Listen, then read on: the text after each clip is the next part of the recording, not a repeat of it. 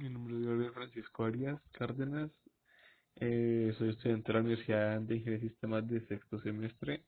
Tengo 20 años, vivo en la ciudad de Bogotá, en el barrio Villa del Rosario. Eh, me gusta el deporte y practico ciclismo. He tenido experiencias bastante gratas y a la vez desagradables en la ciudad eh, con la bicicleta, puesto que muchas veces